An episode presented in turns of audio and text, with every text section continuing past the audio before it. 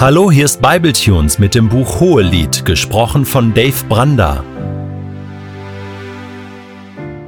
Der heutige Text steht in Hohelied 2, die Verse 4 bis 7 und wird gelesen aus der Hoffnung für alle. Ins Weinhaus hat er mich geführt, dort zeigt er mir, wie sehr er mich liebt. Stärkt mich mit Rosinenkuchen, erfrischt mich mit Äpfeln, denn ich bin krank vor Liebe. Sein linker Arm liegt unter meinem Kopf und mit dem rechten hält er mich umschlungen. Ihr Mädchen von Jerusalem, ich beschwöre euch bei der Liebe selbst, weckt sie nicht auf und facht die Leidenschaft nicht an, bis die Zeit dafür kommt. Zum ersten Mal im Hohelied erhalten wir eine Ortsangabe. Die beiden sind im Weinhaus, das könnte ein Haus gewesen sein, in dem Feste gefeiert wurden, oder andere Übersetzungen sprechen auch vom Weinkeller. Der Bräutigam hat seine Braut dorthin geführt. Und dort zeigt er mir, wie sehr er mich liebt. Wörtlich heißt es hier noch etwas geheimnisvoller, sein Banner über mir ist Liebe. Der Mann breitet ein Banner der Liebe über seiner Geliebten aus. Banner, das ist ein Wort, das im Alten Testament aus der Kriegssprache kommt. Es meint das Heeresbanner. Jeder Heeresverband, jede militärische Abteilung hatte ein Banner, ein Feldzeichen. 14 Mal kommt das Banner im Alten Testament vor und davon 13 Mal im Sinn des Heeresbanners. Nur im Hohelied ist es ein Banner der Liebe. Wahrscheinlich war das ja keine echte Flagge oder Fahne, die der Mann da ausgerollt hat, sondern wie unsere Übersetzung sagt, dort zeigt er mir, wie sehr er mich liebt. Vielleicht hat er ihr im Weinhaus nochmals seine Liebe versichert und nun steht seine Liebe wie ein Banner über der Frau. Ein Banner, das nicht in den Krieg führt, sondern durch Liebe hat er ihr Herz gewonnen. Er hat Ja zu ihr gesagt, er hat ihr Identität gegeben, du bist meine Geliebte. Ein Kriegsbanner, das drückt ja Herrschaft aus. Hier sind wir, das ist unser Territorium, aber hier im Hohelied, im Weinhaus, ist es nicht der Krieg, sondern es ist die Liebe selbst, die ihr Territorium beansprucht. Die Liebe ist stark. Sie überwindet alle Hindernisse, mit denen das Paar in der Geschichte des Hohelieds konfrontiert sein wird. Und wir spüren, dass die beiden sich hier ganz nahe sind. Und wenn die Frau zu ihren Freundinnen, den Mädchen von Jerusalem, sagt, weckt die Liebe nicht auf, dann könnte es auch heißen, stört uns nicht. Nicht klopfen, nicht reinkommen, jetzt sind wir für uns alleine. Ich finde diese Weinhaus-Szene schön, weil hier im Text etwas zur Ruhe kommt. Bisher war die Geschichte ja geprägt von Suchen und von Fragen und vom Dialog, auch von Selbstzweifeln, aber jetzt sind die beiden im geschützten Ort des Weinhauses angekommen und die Liebe findet Ruhe und einen geschützten Raum, in dem sie sich entfalten kann. Dieser Schutzraum, den die Liebe benötigt, der bietet sich nicht von selbst. Der muss erkämpft werden. Er muss gefunden werden. Das gilt für eine zwischenmenschliche Beziehung oder eine Ehe genauso. Da brauchst du Qualitätszeit mit deiner Partnerin, mit deinem Partner.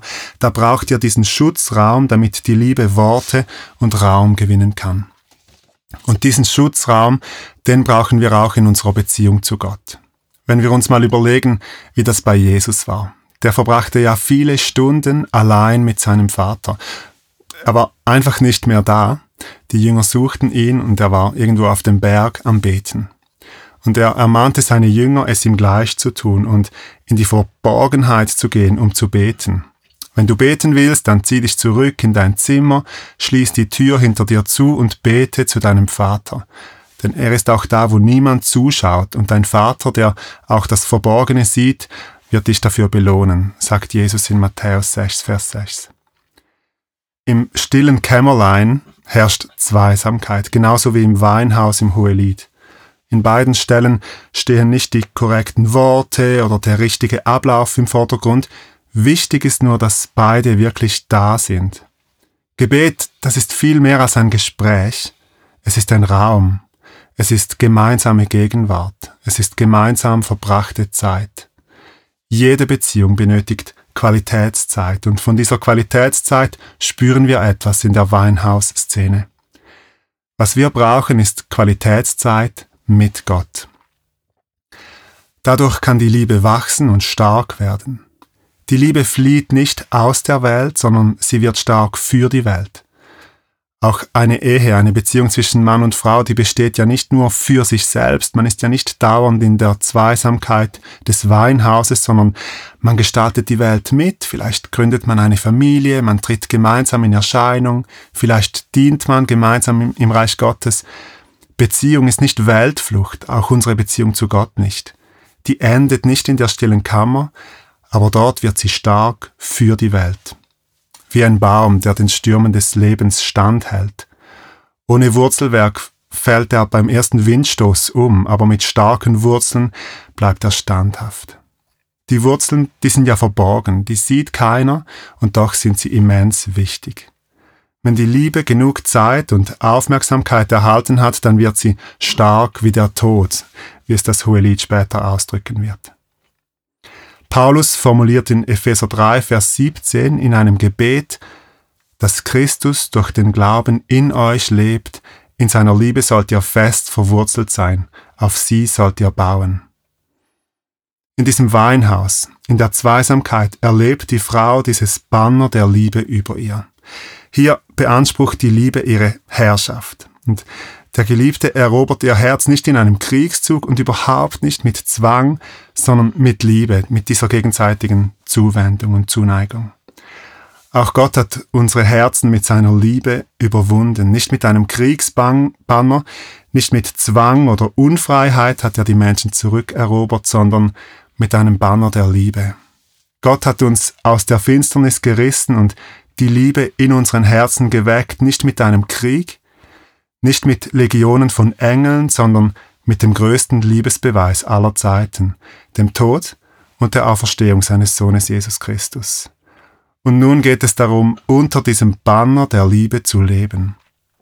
Dieses Leben unter dem Banner der Liebe, das ist die Grundlage unserer Beziehung zu Gott. Manchmal wird es nur darum gehen, Gottes Banner über uns wahrzunehmen und seine Liebe zu empfangen.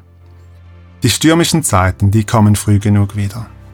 Aber erst im Sturm wird sich zeigen, ob man wirklich Qualitätszeit mit Gott verbracht hat, ob die Wurzeln wirklich tief gegangen sind, ob man wirklich im Weinhaus gewesen ist.